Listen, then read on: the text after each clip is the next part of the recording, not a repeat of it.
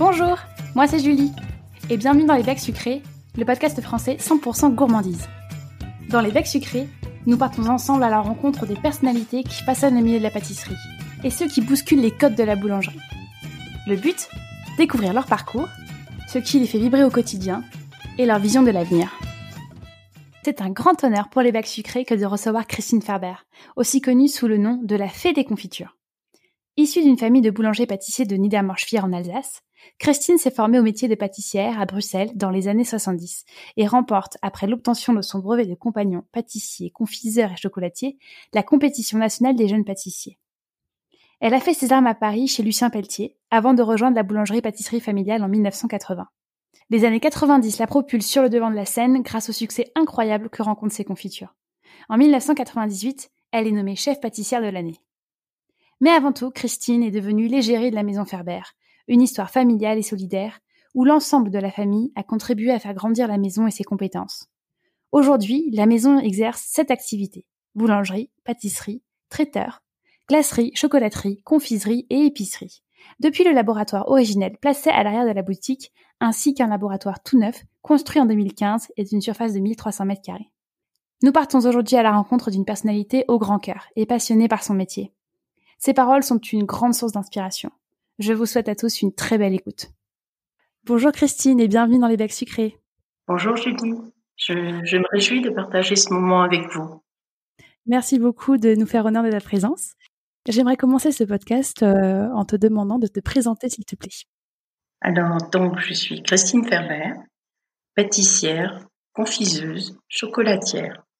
Et je vis dans un village de 320 habitants, Niedermorschwihr, blotti entre des vallons qui sont couverts de vignes, de forêts, d'une nature extraordinaire. Et donc c'est ici que tu vis de ta passion Peux-tu nous dire, s'il te plaît, comment est-ce que tu as fait le choix de devenir euh, pâtissière, euh, confiseuse et chocolatière? Alors, mon grand-père, mon arrière-grand-père, était boulanger dans un village, dans le village d'Obermonschwihr. Et c'était une époque où les gens du village apportaient la farine et où mes grands-parents et arrière-grands-parents faisaient tout simplement le pain avec la farine qu'on leur apportait ils faisaient, tout compte fait, une prestation de service et ils étaient rémunérés à la fabrication et au modelage de ce pain. Ils avaient aussi un bistrot qui était ouvert tous les jours parce que jusque dans les années 70, après leur travail dans les vignes, souvent les vignerons venaient boire un verre au bistrot et surtout les dimanches matins après la messe. Et le matin, ma grand-mère exposait les pains sur les tables du bistrot. Alors, euh, mon papa a bien sûr appris le métier de boulanger et il s'est installé dans le village de Niedermorschwihr. Et pour ce qui me concerne, en fin de compte, ce sont mes parents qui ont choisi. Ma sœur était toujours très souriante. On l'a tout de suite attirée à la boutique.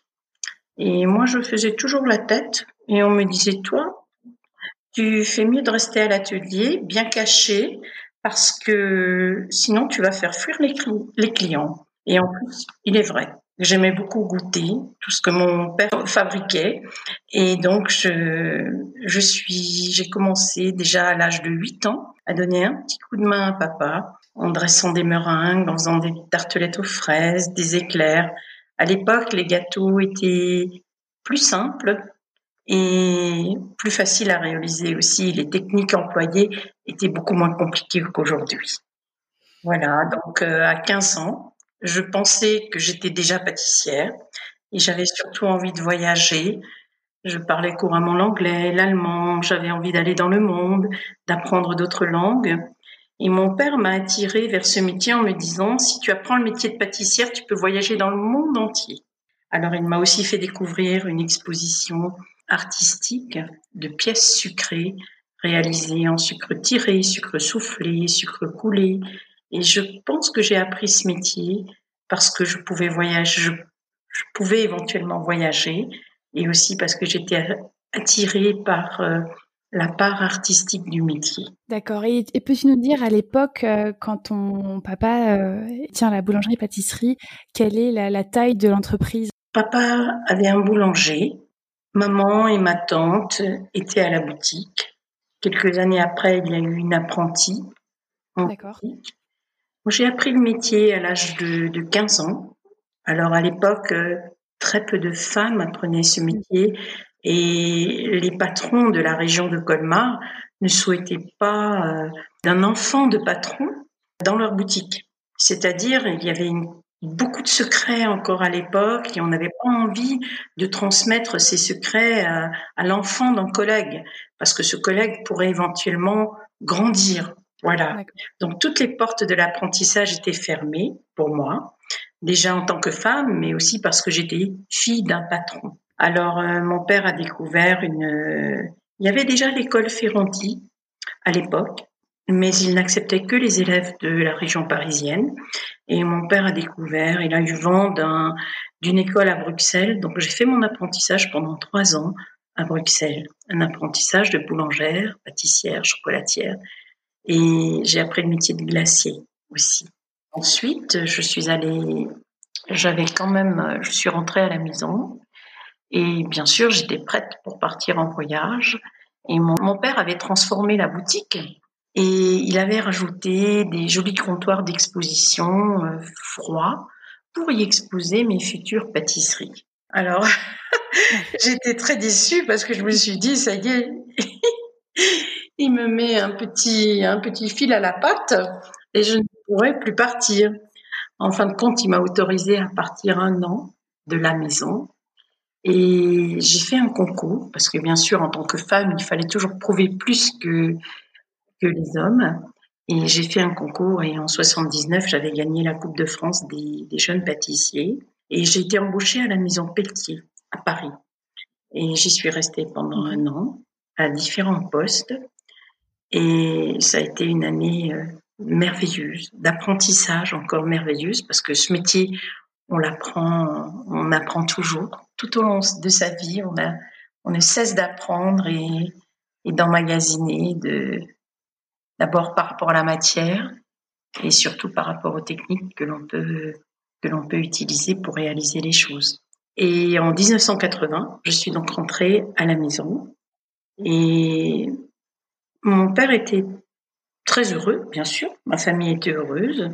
Et c'est là qu'on a commencé à faire de la pâtisserie quotidiennement. Papa faisait des gâteaux les samedis, les dimanches et surtout pour les fêtes. Et puis là, euh, j'ai commencé à faire tous les jours des gâteaux. Alors bien sûr, au début, j'étais très très triste parce que bien sûr, on, distribuait plus qu'on ne vendait puisque les gens n'avaient pas l'habitude de trouver des gâteaux tous les jours dans notre boutique. Mais c'est une période qui m'a surtout permis de travailler le côté artistique du métier parce que j'avais le temps. Je produisais peu. Ce qui faisait fonctionner à la maison, c'était surtout la boulangerie, les glaces, les gâteaux le dimanche. Donc les débuts de semaine, je pouvais vraiment euh, passer beaucoup de temps à réaliser des pièces artistiques, des choses assez impressionnantes pour nos vitrines et ça interpellait toutes les personnes qui venaient. Tout doucement, ben, les gens ont acheté mes petits produits. Alors j'ai d'abord fabriqué tout ce que mon père confectionnait et ensuite j'ai rajouté un peu euh, quelques nouveaux produits. Et au fil du temps, j'ai donné une pâte différente à la production, mais toujours dans l'esprit de ce que faisait notre père, très très qualitatif. Est-ce que tu peux nous parler un petit peu de, de ces nouvelles gammes que tu as mis en place? Quel type de produits euh, c'était à l'époque? Alors à l'époque, c'était surtout des biscuits. Des biscuits, des gâteaux de voyage, beaucoup de gâteaux de voyage parce que euh, les, les gens dégustaient, des, achetaient des gâteaux, souhaitaient les garder un ou deux jours, tels que la tarte Linzer, la conversation, qui est un, un gâteau que je ne fais plus, mais que j'aimerais refaire. C'est une pâte feuilletée dans laquelle on, dépose une, le fond est en pâte feuilletée, on y dépose un petit peu de crème d'amande, on ferme d'une pâte feuilletée sur le dessus et on, on glace d'une glace royale et on y dépose un quadrillage en pâte feuilletée. Alors c'est un très très joli petit gâteau et qui se garde plusieurs jours, mais qu'on conseille de déguster tiède. Et il est très beau parce que le quadrillage de pâte feuilletée, on a l'impression qu'il s'envole. Et le dessin de que, donne la glace royale, légèrement euh, doré, est vraiment très très beau. Et voilà, alors je faisais aussi des petits hollandais, les pâtes sablées, crème d'amande, confiture d'abricot.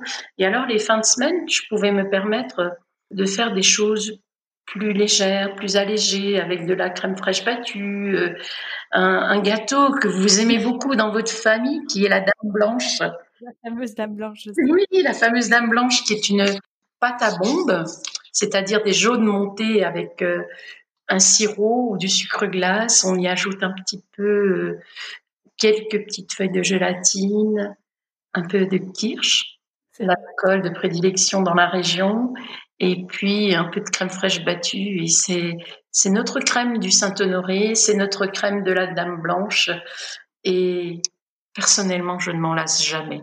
Je pense que si je commandais chez Ferber, je commanderais ça aussi, comme euh, votre papa et votre maman et commandent toujours. Toujours Madame. ce gâteau, Julie, c'est très drôle parce que euh, quand votre papa commande, le gâteau n'est pas sur la liste à Noël. et puis alors, il dit toujours à la personne au bureau, euh, ma belle-sœur, il lui dit, écoutez, je sais très bien que ce gâteau n'est pas sur la liste, mais je sais que Christine me le fera. Effectivement, je le fais. Et quelle chance nous avons de pouvoir encore trouver une dame blanche. C'est le. Oui. C'est vrai que c'est le, gâteau de Noël euh, chez les Staub. Je, je ne le cache pas. Vous savez, euh, il y a un autre gâteau qui est vraiment le gâteau de Noël des familles aussi, parce que bon, d'abord, on a la chance de vivre dans une région extraordinaire. Parmi toutes ces fêtes qui, jalonnent l'année, on retrouve un produit pour chaque fête. Et les familles se rassemblent. Souvent, les enfants sont loin, ailleurs, mais au moment de Noël, tout le monde se retrouve. Et puis, on, déguste les mets qu'on dégustait quand on était beaucoup plus jeune, quand, quand on était petit. Et ça fait tellement de bien, ça nous rassure tellement. La Dame Blanche en fait partie, la Forêt Noire aussi.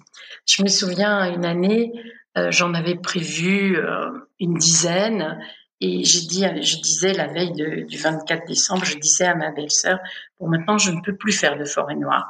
J'attends toujours le dernier moment parce que je sais que ce sont des commandes qui arrivent toujours jusqu'au dernier jour, et là, je ne peux plus. Et alors, elle a eu un client qui lui a dit, on aimerait bien une grande forêt noire pour Noël. Et ma belle-sœur lui dit, mais on ne peut plus. C'est fini. Euh, Christine a cuit les biscuits. Et alors, cette, cette jeune femme lui dit, mais enfin, Madame Ferber, on ne peut pas passer un Noël sans la forêt noire de chez Ferber.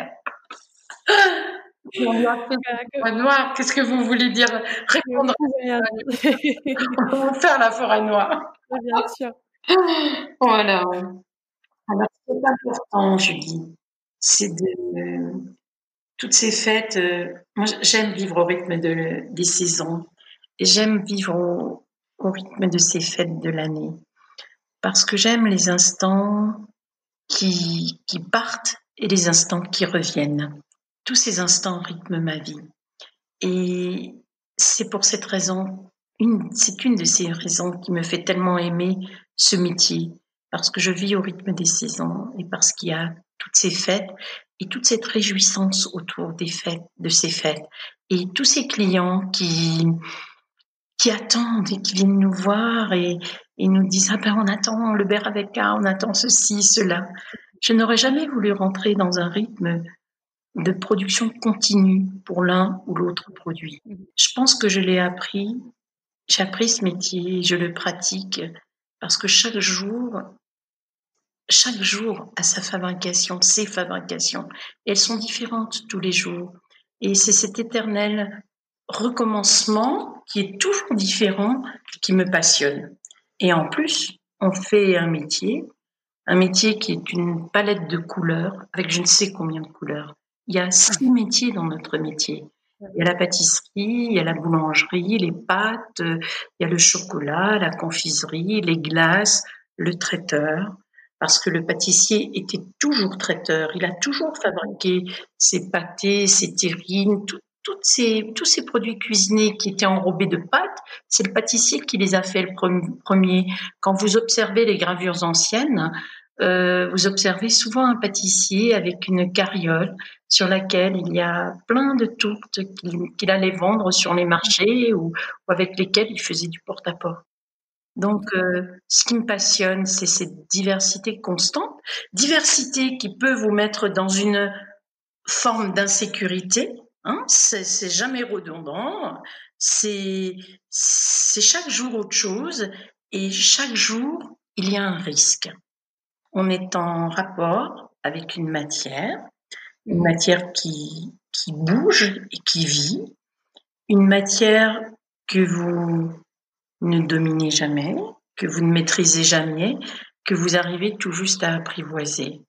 Et j'adore quand il y a un risque. voilà. Christine, dis-moi, quand tu, quand tu rejoins la maison euh, en 1980, que tu développes ta nouvelle gamme de, de produits, euh, quelle est la vision que tu as pour, euh, pour la maison familiale à ce moment-là? Ah, j'en ai aucune. J'en ai aucune. C'est-à-dire que j'avais envie de pratiquer tous les métiers de mon métier. J'avais envie de faire du chocolat. Alors, trois ans après, j'ai eu l'occasion de, après mon arrivée, j'ai eu l'occasion de racheter le matériel de, de ma patronne chocolatière à Bruxelles qui prenait sa retraite. Et là, j'ai commencé à faire du chocolat. Mon père était très heureux de m'avoir parce que ça lui permettait d'aller se promener un petit peu plus. Et puis, il me disait, il, est, et il disait, moi, de toute façon, j'ai toujours voulu être cuisinier, je n'ai pas voulu être boulanger, donc maintenant tu es là, tu reprends tout en main, et puis moi je commence euh, un service traiteur. Alors c'était très vif, très intelligent de sa part, puisqu'on ne s'est, on s'est jamais marché sur les plates-bandes. Au contraire, on se complétait. Il a été très intelligent parce que c'est pas évident de composer dans une même famille, sur une même confection, une même fabrication. Il vaut mieux que chacun ait un peu son rayon, son domaine. Et mon père a, très vite euh, a très vite compris ça. Et puis surtout, il avait envie de cuisiner. Alors on se complétait vraiment. Il m'a dit, tu vois, Christine, je pense qu'au départ, tu peux continuer, il faut continuer ce que je faisais. Bon, la gamme n'était pas très large. C'était, il y avait une charlotte, une forêt noire, un gâteau ananas genre forêt noire, il y avait des bombes glacées, le kouglof glacé qu'il a créé en 1963, il y avait euh, des biscuits, des gâteaux secs, des petits sablés et des truffes à Noël, à Pâques, et ça s'arrêtait là, je crois. Et beaucoup de produits, bien sûr, de boulangerie, des délicieux pains et du kouglof, parce qu'il était boulanger de métier au départ. Alors c'est drôle, je dis, vous voyez, il était boulanger. Je vais vous raconter une histoire trop belle. Alors, je me souviens quand je suis rentrée au début, j'ai envoyé ma maman au cours chez les dames pâtissières, suivre des cours d'emballage, parce que moi je faisais des nouvelles choses et je demandais à maman de d'aller apprendre à les emballer. je lui disais, tu sais maman, tu n'as pas besoin de faire ça. L'emballage, c'est moi qui le ferai après ma fabrication, mais je n'ai pas le temps de sortir chez ces dames et d'apprendre à faire des rubans, des nœuds, d'emballer joliment les choses. Mais moi, tu vas apprendre, tu me le transmets et je vais faire. Alors, quand elle est rentrée à la maison, elle m'a dit, c'était bien, mais je n'irai plus. Alors, je lui ai dit, ah bon, tu n'iras plus, maman? Elle me dit, oui, parce que tu sais, nous, on est des boulangers. Je dis, bon, on est des boulangers, mais qu'est-ce qu'il y a comme différence entre les boulangers et les pâtissiers?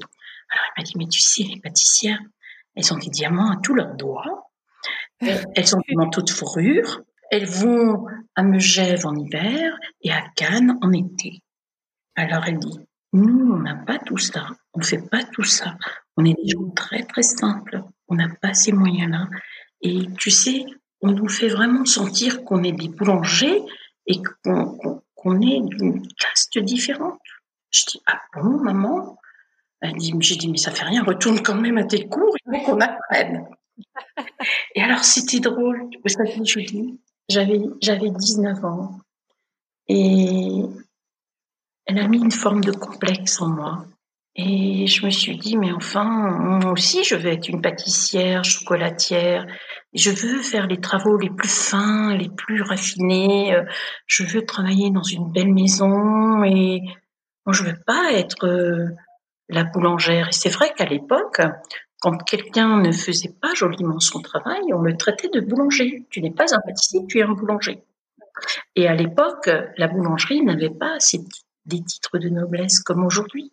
C'est seulement dans les années 90, lorsque lorsqu'on a commencé à parler un peu plus des produits du terroir, des produits du terroir, que tous ces métiers, les métiers de boucher, les métiers de charcutier, les métiers de boulanger, ont été un peu plus mis en valeur.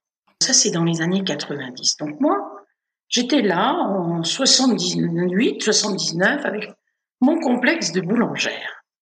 Et alors, je voulais absolument de toute façon partir, travailler à Paris et travailler dans la maison la plus fine, la plus belle, la plus raffinée, à faire les pièces montées les plus belles et à devenir une vraie pâtissière confiseuse.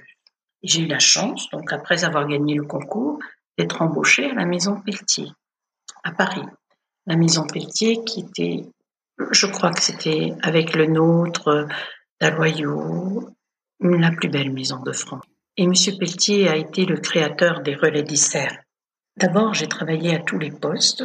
Et bien sûr, comme j'étais une femme, il avait des hésitations.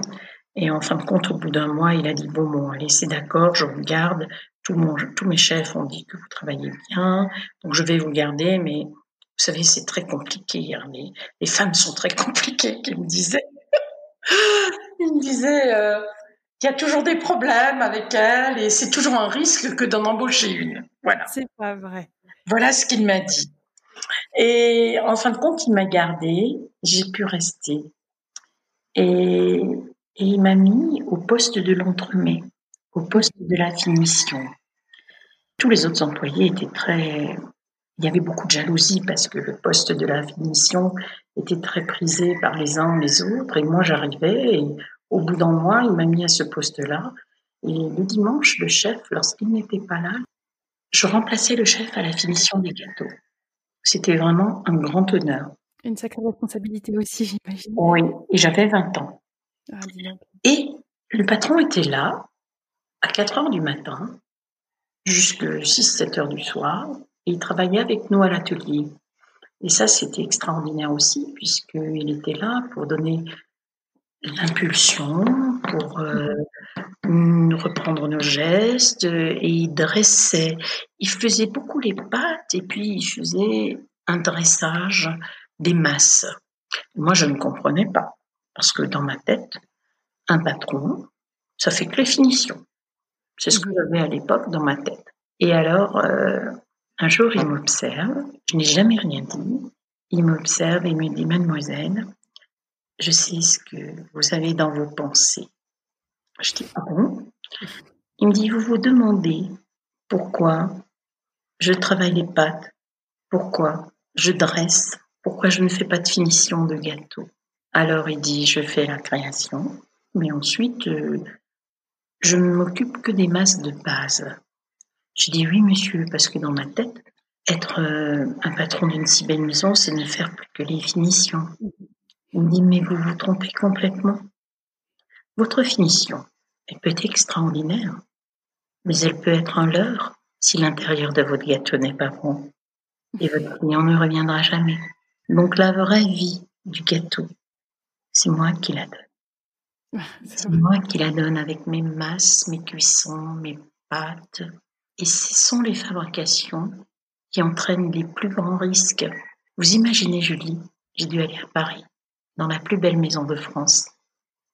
Et c'est Monsieur Pelletier qui m'a enlevé mon complexe de boulangère. c'est extraordinaire. Aujourd'hui encore, chaque fois que je fais une pâte, je pense à lui. Et il m'a appris, très jeune, à aller vers la vraie vie dans le gâteau. Et il m'a fait comprendre beaucoup de choses, serait-ce qu'avec ces quelques phrases qu'il a dit. Madame Pelletier vit toujours. Monsieur Pelletier est décédé à moins de 50 ans très jeune. Mais Madame Pelletier vit toujours et elle vient en Alsace de temps en temps.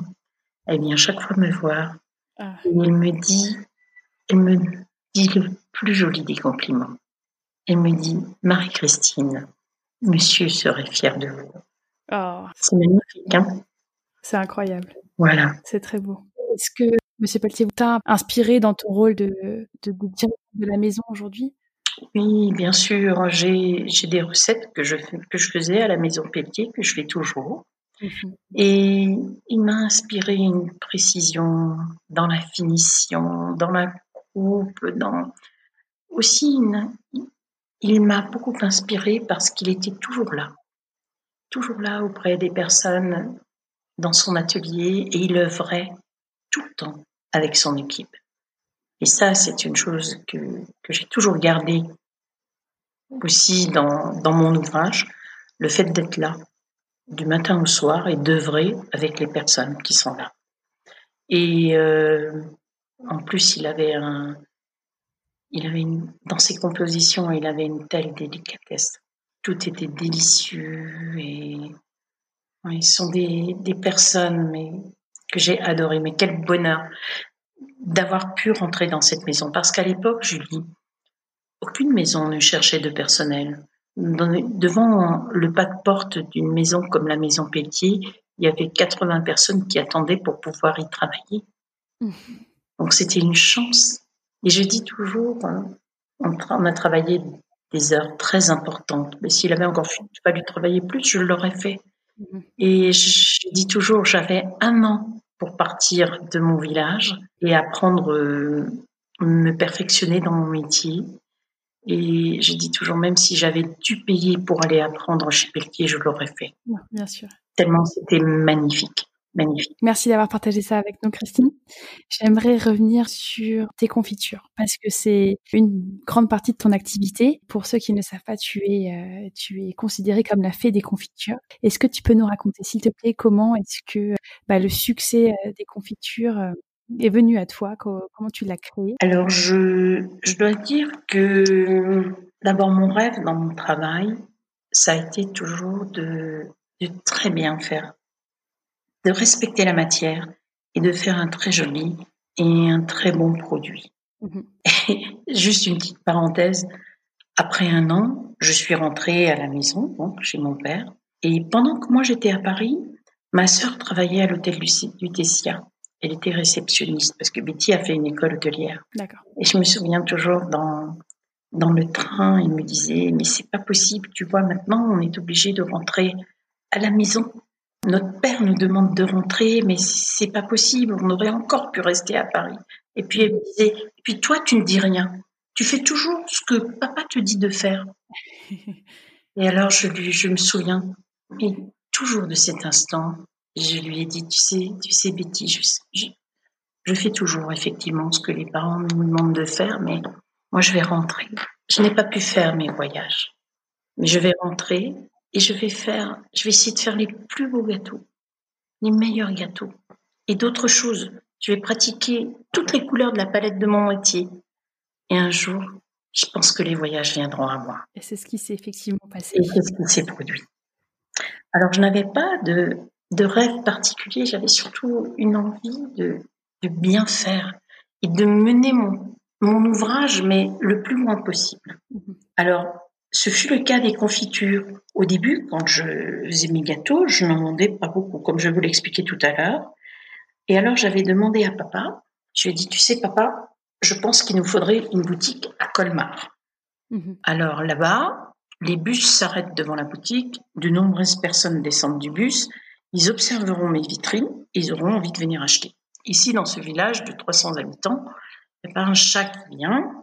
Ils viennent le soir dans les caveaux du village, parce que Niedermanchwer était toujours un village très réputé pour ses, petits caveaux et ses Weinstube de, où on dégustait les, plats de famille. Et le, so- le soir et la nuit, notre boutique est fermée, donc ces gens-là ne viendront pas. Alors il me dit, écoute, c'est une très bonne idée, mais je souhaite te faire réfléchir. Il me dit, est-ce que Eberlin est dans une grande ville, l'auberge de Alors je lui ai dit, bien sûr que non, c'est un village, je crois, de 600, 700 habitants. Il me dit, mais écoute, tu peux devenir aussi grande, aussi connue dans le monde que l'auberge de Lille, mais il y a plusieurs conditions. Je dis, ah bon? Il me dit oui, tu dois faire très bon travail, utiliser des matières premières extraordinaires mhm. et tu devras surtout faire ce que les autres ne font pas ou ne font plus et avec une volonté sans faille. C'est un sacré challenge. J'ai réfléchi, mais j'ai trouvé que l'idée, que, son avis était juste. Et le fait d'avoir un peu moins de travail les début de semaine m'a permis de faire des choses que les autres ne faisaient pas. Entre autres, les confitures. Un jour, quelqu'un m'a, j'ai pu voyager, j'ai pu, j'ai pu voyager dans mes rêves de pâtisserie. Parce que les débuts de semaine, je n'avais pas trop de travail. J'avais mon quotidien avec euh, la boulangerie, un peu de gâteau, un peu de glace. Et mon père avait commencé le service traiteur, donc je commençais à faire un peu plus de gâteaux. Mais j'avais surtout mardi, mercredi, euh, des, journées un peu plus souples. Et un jour, quelqu'un m'a apporté des griottes. C'était en 83. Et je me suis dit, tiens, je vais faire des confitures. On vend des confitures euh, semi-industrielles dans notre épicerie, parce qu'on est toujours l'épicerie du village. je vais faire des confitures. Et ma mère, maman passe dans la cuisine et me dit, mais qu'est-ce que tu fais?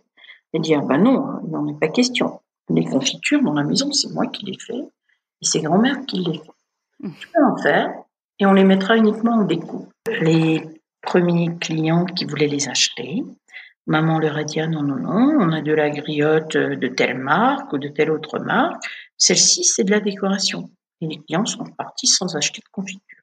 Lorsque le sixième client est arrivé, elle est venue me voir, elle m'a dit, tu sais, on devrait quand même les vendre. Et j'ai dit, j'ai accepté. Et ce qui fut extraordinaire, c'est le retour des clients. Parce que ce qui est merveilleux dans notre métier, c'est qu'on fait les choses comme on les aime. Et avec notre, il y a toute notre sensibilité dans un gâteau. On ne sait pas si ça va plaire ou non. On espère toujours. Mhm. Et quand il y a ce retour du client qui vient vous voir et qui vous dit mais c'était un instant magique au moment de la dégustation. Il faut continuer. J'aimerais encore ce gâteau. Ben, vous avez tout gagné. C'est sûr. Le plus... client vous donne une, mais une énergie mhm. extraordinaire pour faire et refaire. Même si vous avez une journée de travail de 12 heures dans, les jambes, ben vous pouvez repartir et vous pouvez encore faire et encore faire grâce à cette énergie qu'on vous a donnée. Et moi, j'ai toujours fonctionné comme ça. Tout ce que j'ai fait, c'est c'est pas par passion et par envie de bien faire et de faire le plus loin possible. Je n'ai jamais, jamais compté mon temps. Et aujourd'hui encore, je ne compte pas mon temps. J'imagine c'est un, travail de longue haleine et, du quotidien. Et alors j'ai continué les confitures sont devenues un jeu. J'ai fait mon premier mélange. Alors j'ai d'abord fait de la griotte, puis de la framboise, puis de la myrtille. La première année. La deuxième année, j'ai fait mon premier mélange. Ma première association, c'était pêche jaune et rondelles d'orange. Et toutes ces confitures sont, ces associations sont devenues un jeu. C'était très ludique de faire cela. Et ça l'est toujours d'ailleurs. Alors j'ai imaginé, j'ai eu la chance, étant toute petite, nos parents n'avaient pas le temps de s'occuper de nous. Et toutes les fins de semaine, nous étions chez grand-mère et grand-père, qui vivaient à, dans le village d'Auvergne-Montchevire, presque en autarcie. Ils avaient un verger, des animaux, grand-mère faisait des conserves. Et j'avais toujours en mémoire ce joli garde-manger avec tous ces boucaux de cerises au sirop, mirabelle au sirop, de confiture, de ces belles couleurs. Et pendant que je faisais, je pensais à elle. J'avais envie de retrouver ces, ce joli tableau qu'il y avait dans son cellier. Voilà, voilà ce qui me motivait et, j'avais envie de créer des tableaux. J'avais surtout envie de, de respecter la texture du fruit, mm-hmm. sa couleur aussi. Et si on veut garder la jolie couleur, le bon goût du fruit, il y a vraiment des techniques euh, à développer pendant la cuisson. Et c'est toute cette recherche que j'ai fait, bon, bientôt déjà, depuis 40 ans bientôt. Voilà. Et comment est-ce que le succès que tu as eu avec les, avec les confitures a impacté ton organisation? J'avais décidé de mes parents, ils étaient des fois un peu fâchés quand je faisais ces confitures. Hein, je vous, je vous le cache pas. C'est-à-dire, euh, ils avaient peur que je ne fasse passer cette fabrication avant mes gâteaux et avant les chocolats, les autres choses que je faisais. Et il faut dire aussi que quand vous ne travaillez que le fruit frais, cela demande un investissement très important au moment de la récolte, l'achat des bocaux et le travail investi pour ces fabrications sont très importants. Donc, euh, c'est un produit que l'on garde en réserve euh, quelques mois et tous les produits sont pas vendus tout de suite et ça demandait une immobilisation en trésorerie importante. Donc mes parents avaient très peur que ce qu'ils avaient mis sur pied dans cette boutique ne bascule dans le rouge à la banque. faut, faut, mettre, il faut y mettre les mots justes. Et, euh, et donc, ils n'étaient pas toujours d'accord que je fasse des confitures, que je les fasse passer avant une, une ou l'autre fabrication. J'ai pu vraiment me permettre de faire un, des confitures d'une telle qualité, mais justement parce que j'avais cette autre partie de l'entreprise qui me soutenait financièrement. Alors j'ai décidé à un moment donné de faire les gâteaux le matin avec mes employés. Nous avons changé les horaires de travail. Au lieu de travailler le matin et l'après-midi, mes employés euh, ne sont venus plus que les matins. D'accord.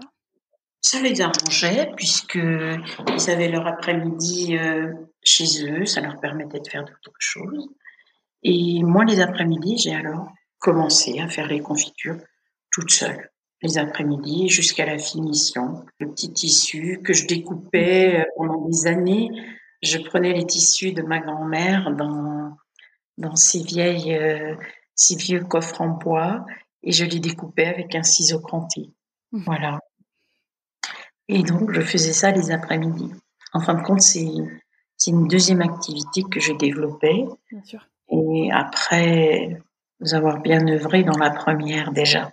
Est-ce que tu as dû mettre en place un service export pour euh, bah, permettre tes confitures de, voyager à travers le monde? Non. Alors, il y a un jeune homme euh, du Turkheim qui a fait euh, Sciences Po Montaigne, ensuite il a fait HEC, et c'était très drôle il, a, il, y a, il y a 17 ans, il venait m'aider à faire les confitures en été. Et sur le plan commercial, il a, il a un jour parlé de notre maison. Et ils ont posé beaucoup de questions sur le plan commercial. Et la commercialisation des confitures, la création. Alors, euh, il y a 17 ans, ben, on était à mi-parcours de cette aventure. Et euh, ils lui ont demandé, mais qui est-ce qui a créé le tissu? Quel designer? Alors il répond, Christine Ferber. Qui est-ce qui a fait l'étiquette Est-ce qu'il y a eu un, un, appel à différentes personnes. Ah ben non, c'est Christine Ferber. Mais qui est-ce qui prépare les fruits Christine Ferber? Qu'est-ce qui les cuit? Qui est-ce qui met les confitures pour Christine Ferber? Et qui est-ce qui s'occupe des clients? Euh, ben, Moi, je me souviens au début, quand euh, en 88, la vente aux revendeurs a, a commencé, et surtout en 92, après un passage à l'émission télé Télématin avec William Lémergie et Vincent Ferniaud, on a eu beaucoup de demandes de personnes pour la revente, mais je me vois encore en train de remplir mes pots et, et de répondre au téléphone, de, de, prendre des commandes pour des revendeurs, ensuite d'appeler le transporteur, différents transporteurs pour, euh, pour essayer de d'avoir des, des, des, prix de, des prix de transport les moins chers, mais au début, on fait tout, tout, tout, tout. Et c'est seulement lorsque l'activité euh, se développe euh, qu'on peut, à un moment donné, se permettre de prendre une personne ben, qui posera les tissus, qui fera les nœuds. Ensuite, euh, ce sera aujourd'hui, on a une personne qui s'occupe de la vente à tous les revendeurs, qui reçoit les commandes, qui prépare les commandes, ensuite qui les expédie. Mais tout ça, ça se fait au, au fil des ans. Quoi. Il faut quand même avoir un, une certaine euh, quantité de produits à vendre à des revendeurs jusqu'à ce qu'on puisse embaucher une personne comme ça hein, et qui fait cela. Et tant qu'on n'a pas les moyens, ben après la fabrication, on le fait soi-même. Mm-hmm. Voilà. Est-ce que tu peux nous dire euh, les confitures, euh, quelle est la Qu'est-ce que ça représente en pourcentage dans ton, dans ton chiffre d'affaires? Alors, les confitures représentent entre 40 et 45 du chiffre d'affaires aujourd'hui. Le, la pâtisserie, boulangerie, pâtisserie, chocolat, glace représente 40%, je dirais. Mmh et entre 15 et 20%, le traiteur. Le service traiteur, d'accord. Le, service traiteur qui inclut bien sûr de, de la pâtisserie et, et nous avons une très très grande tradition de pâté en côte, de terrine dans notre maison, et ça de tout temps, hein, comme tous les pâtissiers à l'origine. Et donc ça, ça représente une quantité importante de notre service traiteur aussi de travail, service traiteur. On a beaucoup parlé de tes succès, euh, mais peu de tes moments de doute. Est-ce que tu peux nous dire s'il y a eu des échecs dans, dans, ta carrière? Mais je suis dans le doute tout le temps, tous les jours. Je suis dans le doute euh, par rapport aux fabrications, par rapport aux produits. Je suis dans l'angoisse. Est-ce que cette année, là maintenant, on va commencer à rentrer les Mirabelles? Comment elles seront? Est-ce qu'elles seront petites? Alors, les années où il pleut moins, elles sont très petites. Donc, euh, le coût de revient du, nettoyage de la Mirabelle, c'est-à-dire on enlève chaque tâche oui au couteau, ensuite on ouvre les mirabelles, on les sépare, on enlève les noyaux, on les précuit. On sait que si les mirabelles sont très petites, ben le, coût de revient de ce travail sera presque du double. Mhm. Et donc euh, il y a c'est plein d'angoisse, une entreprise, un travail, mais euh, plein de risques et plein d'angoisse constamment. Mais c'est plein de bonheur aussi moi, je pense que pour arriver à quelque chose de bon, on doit toujours prendre un chemin plus compliqué, un chemin plus corsé d'embûches. Euh, quand on veut quelque chose d'exceptionnel en goût, mais c'est pas le, la mirabelle congelée qu'il faudra prendre. Mmh. Le chemin le plus facile serait prendre, de prendre de la mirabelle des noyautés congelées. Mais moi, je, je, ne veux pas ça parce que je veux aller toujours vers l'exceptionnel et puis surtout, je veux, je, veux avoir mon, mon contact avec euh, avec euh, les personnes qui cultivent. Je veux avoir en main le, le fruit qui est beau, qui est frais, qui je veux le sentir. Euh. Là, on peut parler d'une d'une d'un ouvrage de création. Si on prend une poche qu'on ouvre et puis qu'on on décongèle et dont on fait une confiture qui peut être bonne. Pour moi, c'est plus une activité commerciale, c'est autre chose. C'est autre chose. Dis-moi, quels sont les rêves que tu as pour la maison Ferber On aimerait créer un salon de thé euh, depuis très longtemps. Mhm. Il y a cinq ans, on a construit un bâtiment dans le village dans lequel je fais mes chocolats, mes confitures, et dans lequel mon frère a installé une grande cuisine pour faire aussi ses, terrines, ses pâtés en conserve. Et ce bâtiment, cette maison, nous a permis de séparer les activités et d'avoir de merveilleux ateliers avec une vue euh, sur les vignes, sur la forêt noire et avec énormément de lumière. C'est donc un bâtiment euh, très moderne, euh, très beau. Et hum, moi, je travaille encore dans les deux parce que j'ai besoin de, mon, de l'ancienne maison qui date du XVIIe siècle. Elle est de 1615 et j'ai besoin de cette maison et de ses racines et de la tradition familiale. J'ai besoin des deux. Alors, il y a quelques années, euh, un réalisateur des, des Racines et des Ailes était là. Il me dit c'est merveilleux parce que l'ancienne maison, ce sont vos racines et puis ici, dans ce nouveau bâtiment, ce sont vos ailes. Dans l'ancienne maison, j'aimerais créer un salon de thé. Un salon de thé, c'est, pas très rentable aujourd'hui par rapport à l'investissement.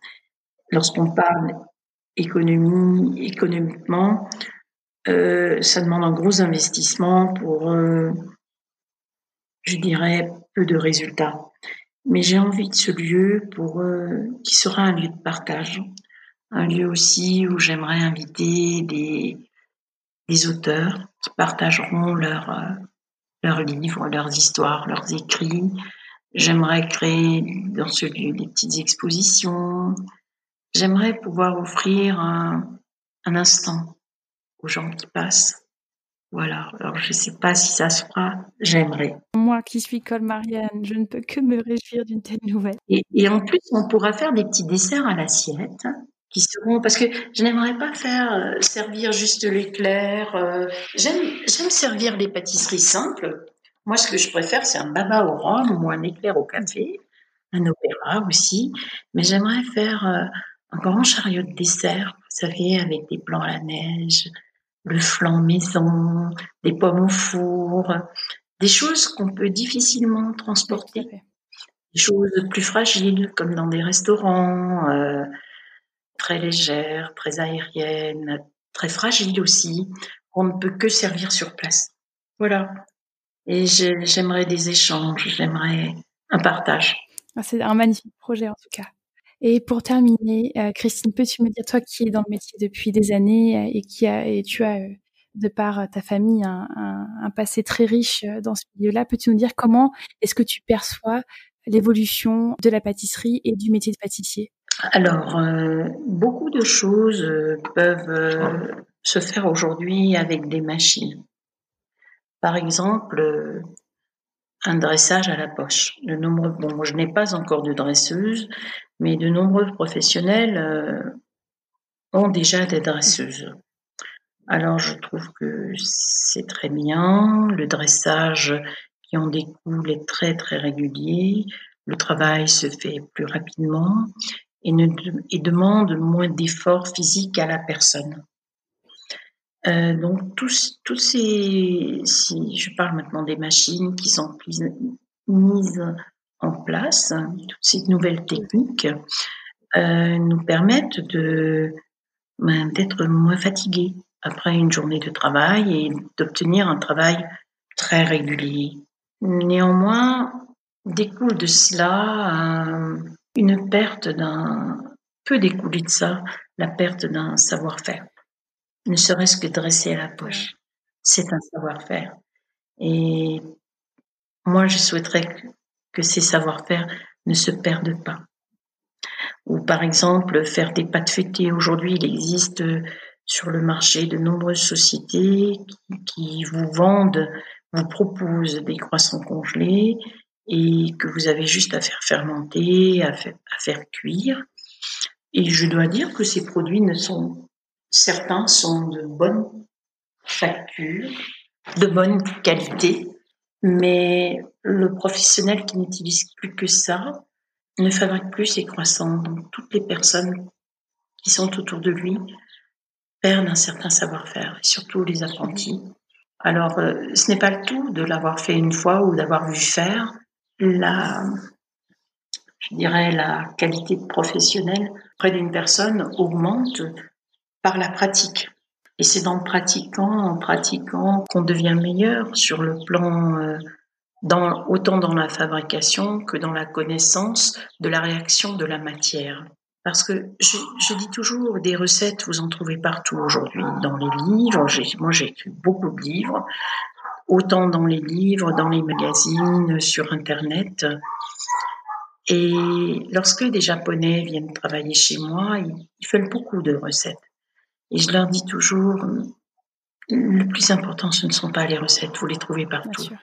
Le plus important, c'est le geste, la manière dont on touche la matière, dont on la travaille. Ça doit être fait en douceur, ça doit être fait. Il faut pas vouloir brûler des étapes si on veut un beau produit. Et tout ça, ça s'apprend en faisant, parce que vous devez apprendre Comment réagit une matière par rapport à ce que vous lui imposez Et c'est ainsi que vous rentrez au cœur de la matière. C'est ainsi que vous, que, que vous êtes en, en osmose, en symbiose avec elle, et que tout doucement vous l'apprivoisez, et tout doucement la matière se rapprochera de ce que vous souhaitez. Alors ça, c'est pas Monsieur Pelletier qui me l'a appris. Monsieur Pelletier m'a appris une grande technicité, des recettes magnifiques, une précision dans le geste. Par contre, mon père m'a appris une pâtisserie, une boulangerie, une pâtisserie, une cuisine plus intuitive. Alors la confiture, c'est comme la cuisine, c'est comme la boulangerie. C'est très intuitif. La pâtisserie, On dit toujours c'est plus précis, il faut vraiment que ce soit pesé. Et surtout, quand vous faites de la pâtisserie, quand la tarte est au four, on ne peut pas y rajouter quelque chose. Comme si on voulait rajouter quelque chose dans une casserole qui est en train, dans un mec qui est en train de mijoter devant vous.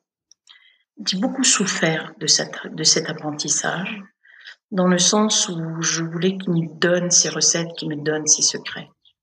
Et il n'a pas voulu, au point où je pensais qu'il ne m'aimait pas. Mmh et que je n'avais pas d'importance pour lui, et, tout au contraire. Un jour, je suis allée le voir, il devait être hospitalisé, et je suis allée lui parler pour qu'il me donne la recette exacte de son kouglof. Alors, il n'y a pas de problème. Je pensais que le ciel me tombait sur la tête à ce moment-là. Je me suis dit, enfin, il va me donner une recette. Et il a, il me disait, un litre de lait, trois œufs, 50 grammes de sel, 120 grammes de sucre, 400 grammes de beurre, 400 grammes de raisin, euh, farine en suffisance, levure en suffisance. je lui ai dit, mais papa, c'est n'importe quoi. tu, ne peux pas faire ça. Tu vas être hospitalisé. Moi, il faut que je fasse ton couloir. Il me dit, mais tu as travaillé assez longtemps à côté de moi, tu aurais pu observer. Je dis, oui, mais c'est tante Nicole qui te préparait les ingrédients. Et alors, il me dit, il me dit, euh, je te la répète. Il me répète exactement la même chose. Je lui dis, j'ai pleuré. Je lui dis, tu ne m'aimes pas. Je lui dis, tu sais que tes recettes sont des secrets. Parce qu'à l'époque où tu apprenais ton métier, le patron faisait préparer le sucre par l'un, il faisait préparer la farine par l'autre, il préparait une partie des ingrédients et personne n'avait jamais la recette complète. Et alors, il m'expliquait que c'était que c'était vraiment très bien. D'ailleurs, il comprenait pas pourquoi moi j'ouvrais mes livres de recettes à tout le monde. Et lui, il trouvait ça très bien parce que euh, ainsi la recette restait un mystère. Et tous les employés de la maison étaient plus attentifs au travail parce que chacun voulait détenir le secret et le mystère. Chacun voulait se l'approprier. Ce qui n'est pas faux. Alors, euh, il m'a dit, bon, maintenant, tu arrêtes de pleurer et tu vas faire. Alors, je suis vite allée voir la tante. J'avais 36 ans, quand même. Et j'ai dit, écoute, Nicole, combien tu lui préparais de farine et de levure? Il me dit, ah ben, ça, je préparais tout le reste, mais pas la farine et pas la levure. Et alors, j'ai commencé à faire. Et tous les jours, il est venu m'observer. Et il a observé le résultat, surtout. Alors un jour, il m'a dit, mais là, euh, je pense que tu as vraiment trop de levure. Hein. Tu as vu comme ils sont bombés, et quand on met trop de levure dans une pâte, euh, le kouglof se dessèche beaucoup plus vite. Et puis il est parti. Le lendemain, il est venu voir, il m'a dit, mais là, euh, je trouve que les alvéoles sont vraiment très grandes, je le sens déjà sec. Qu'est-ce que tu donnes comme fermentation? J'ai donné une fermentation, puis j'ai fait les boules, puis je les ai mis en Il dit non, non, non, non, non, non, non. Au moins donner deux fermentations. Ensuite, il faut encore laisser lever la pâte en boule. Ensuite, on la met dans les moules, on l'appuie. Ensuite, il faut encore la laisser lever. Il y a quatre ou cinq fermentations, il dit. Il me disait, et tu sais, si on le fait fermenter un plus grand nombre de fois, ça augmente. Le temps, le temps de fabrication est beaucoup plus long et ça augmente la conservation de ton couple. Voilà, encore un indice. Et un jour, la pâte était vraiment très sauvage.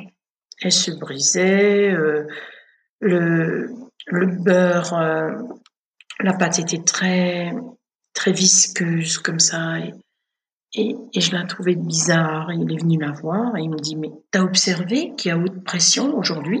Haute pression, pression. Il me dit, ben oui, nous, quand on était apprenti boulanger, on devait chaque nuit se mettre sur le pas de la porte, on devait pointer le nez et on devait respirer l'air. Quand l'air était humide, il te picotait le nez. C'est qu'il y avait une pression. Et donc là, la pâte allait devenir sauvage. Il fallait mettre beaucoup moins de levure. Il fallait vraiment la surveiller. Et surtout qu'elle ne chauffe pas dans le pétrin. Mmh. Voilà. Vous savez, Julie, je regardais ma pâte dans le pétrin, je la touchais, je la caressais, je lui parlais. Je lui disais, euh, je veux que tu fasses les belles vagues comme celle, la pâte de papa. Mhm. Et un jour, il est venu me voir et il me dit, waouh, Ils sont presque comme les miens. C'est très bien. Alors il me dit, regarde ces belles alvéoles. Il est croustillant à l'extérieur, si moelleux à l'intérieur. Qu'est-ce qu'ils sont beaux. Il me dit, est-ce que tu as noté ta recette? Je dis, mais je n'ai plus besoin de la noter. Mais pour moi. Il me dit, tu as tout compris. J'ai encore une fois ah pleuré. Et c'est aussi la magie du métier que je vous ai raconté là. Très très belle parole. Merci Christine de partager ça avec nous. Et de rien. Avec plaisir. Et je vous ai parlé avec mon cœur. Ça s'entend, ça s'entend. Christine, pour terminer, on a l'habitude dans les becs sucrés de proposer une astuce ou une euh, recette fétiche de ton choix. Est-ce que tu as envie de partager avec nous une astuce ou une recette que tu, que tu as développée? Je vais en donner une pour les pâtes. J'adore les pâtes sablées. Et très souvent, quand on fait une pâte sablée, on a envie, on a ces fameux robots ménagers qui rendent bien service. Et euh, je trouve qu'ils sont très bons, les robots ménagers, pour les pâtes briochées, parce que là, il faut, il faut vraiment beaucoup battre la pâte jusqu'à ce qu'elle se décolle du moule.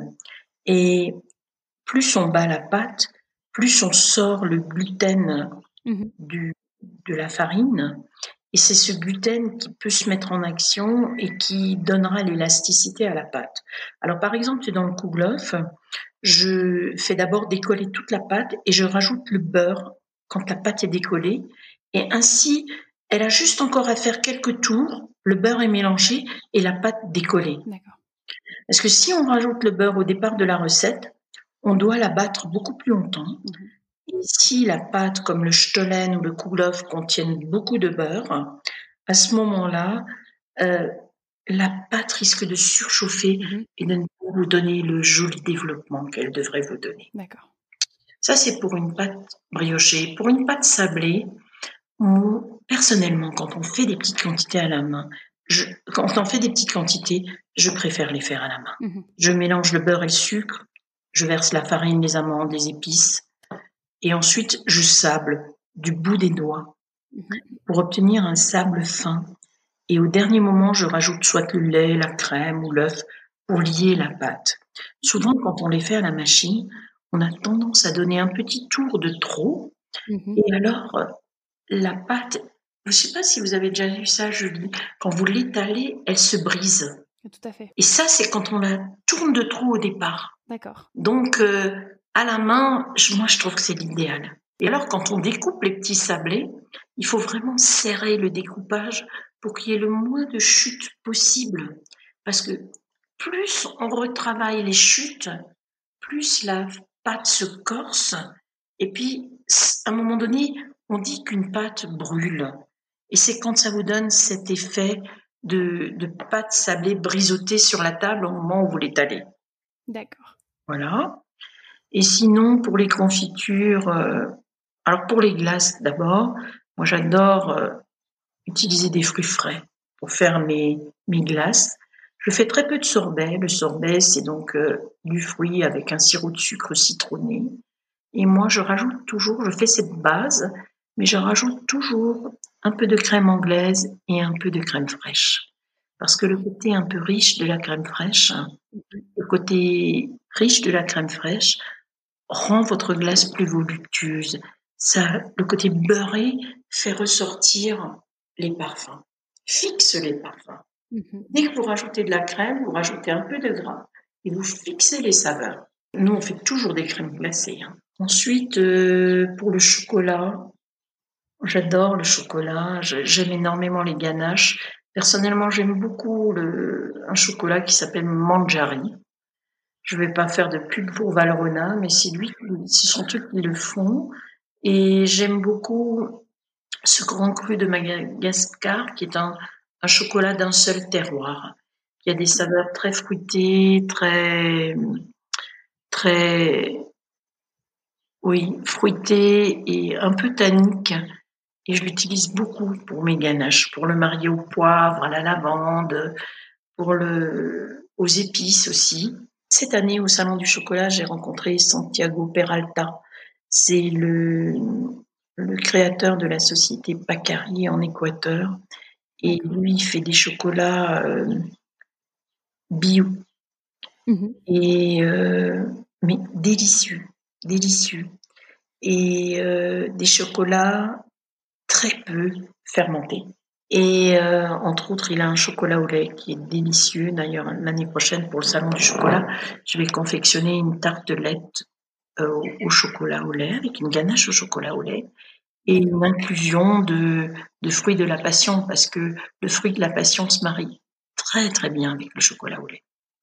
Voilà. Et puis pour les confitures, je, comme au premier jour, moi je les fais comme au premier jour, je fais toujours une première cuisson pour permettre euh, aux fruits de, de, se confire tout en douceur. C'est-à-dire, j'apporte les fruits à ébullition euh, avec le sucre et au frémissement, dès que dès qu'il y a le premier bouillon, j'arrête la cuisson et ensuite je verse cette cuisson dans dans un grand bol, en terre ou dans une jatte en, en inox ou même un saladier. Et euh, je couvre d'une feuille de papier sulfurisé ou alors d'une feuille de plastique très très épais. Et le lendemain je recuis ce, ce mélange pour faire la confiture. Alors pendant la nuit, le jus du fruit sort du fruit et le sucre que j'ai ajouté rentre tout doucement dans le fruit. C'est une forme, c'est la première étape du confisage, vous voyez et quand les personnes font macérer les fruits avec le sucre euh, la veille, c'est aussi déjà une forme de confisage parce que le sucre donne la possibilité au fruit de rejeter son eau et le fruit prend déjà du sucre de macération. Voilà, et ça permet aussi aux confitures, que ce soit la macération à froid ou alors la pré-cuisson, ça vous permet de les cuire un petit peu moins longtemps afin de préserver leur texture. Voilà, j'espère que j'ai pas été trop longue. Non, on a une super panoplie d'astuces euh, pour tous les types de, produits. Merci d'avoir partagé ça avec nous, Christine. On arrive sur la fin de cette interview. Je tenais vraiment à te remercier du fond du cœur pour ta présence, d'avoir partagé avec nous ce, ces belles paroles et hum, j'espère qu'elles inspireront plus d'une personne à se lancer dans ce métier-là. Oui.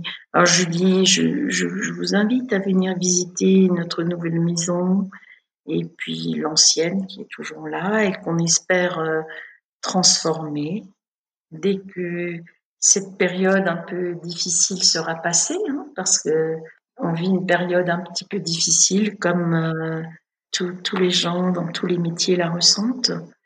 Et voilà, mais on va repartir. En tout cas, je, viendrai avec très grand plaisir et j'invite la communauté, la communauté des bacs sucrés à, à passer à Niedermanchville euh, pour découvrir des créations. Et Julie, merci beaucoup de, de faire voyager toute notre expérience, notre ressenti, notre passion et notre amour pour ce métier. Merci Julie. C'est mon plus grand plaisir. Merci Christine. À bientôt. Au revoir. J'espère que cet épisode t'a plu. N'hésite pas à nous laisser un commentaire sur ton application de podcast préférée et à en parler autour de toi.